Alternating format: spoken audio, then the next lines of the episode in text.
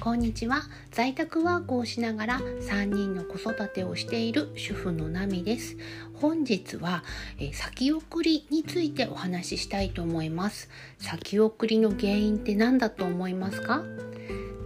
タイトルにも先送りの原因は〇〇だからって書いてあるんですけどもまずあの結論から言うと先送りの原因は未来の自分に期待しすぎているからっていうのが答えです。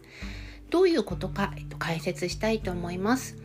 と先送りっていうのは、まあ、当然なんですけども今あるものを未来の自分に託そうとする行為なんですよね。今日の分は明日やればいいやってあの思うのはすごいわかります。やっぱり体が疲れてるとかちょっと乗り気にならないとか本当にあの些細な理由でと未来の明日の自分だったりだとかもしかすると明日じゃなくってもと昼だったら夕方の自分とか夜の自分にと任せたくなる気持ち私も本当によくわかるんですね。でもそれって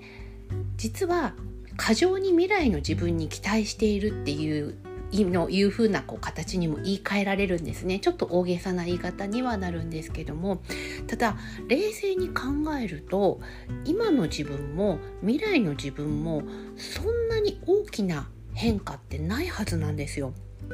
まあ、ちょっと疲労が大きい時は明日にの明日に先送りすれば一晩寝て体調が回復してるかもしれないっていうことはありますよね。ただまあ昼の時点で例えばお皿を洗わなかったからといって夕方その倍頑張れるのかって言われると意外とうーんって冷静に考えると思いませんか？あの私はちょっとですねそういう風な話を本で読んであの結構本当に先送りしがちなタイプだったんです私本当人のこと言えなくって。まああのお皿洗いも掃除もあの決して得意な方ではなかったので、えっと、家事はまあ、ちょっとこうああもうだるいなっていう結構感情で先送りをすぐにしてしまってたんですねあだるいな面倒くさいなそういうのあのそういう気持ちであのこう過ごしてたんですけどもやっぱりですね先送りした先の時間朝やろうと思ってたことあ朝のものを夕方に回した時のその夕方の時間が結局バタバタしちゃってあの時やっていけばよかったっていう後悔って皆さん1回や2回ぐらいは経験あるんじゃないでしょうか。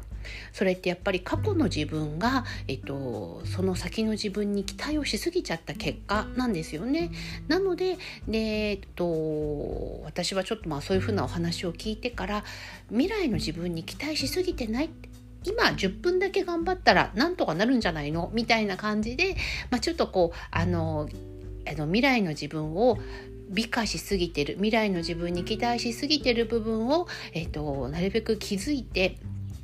自分に問いかけるようにしました。と全く全て先送りがなくなったなんてことは言いませんけどもまあちょっとぐらいだったらの5分か10分ぐらいで終わることだったらばその場でできるようになったのは確かです。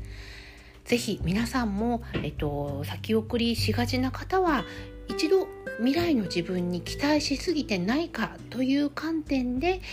とちょっとご自分の心に問いかけてみてください。はい、本日は短いですがちょっとあのこのぐらいのお話にしてみたいと思います。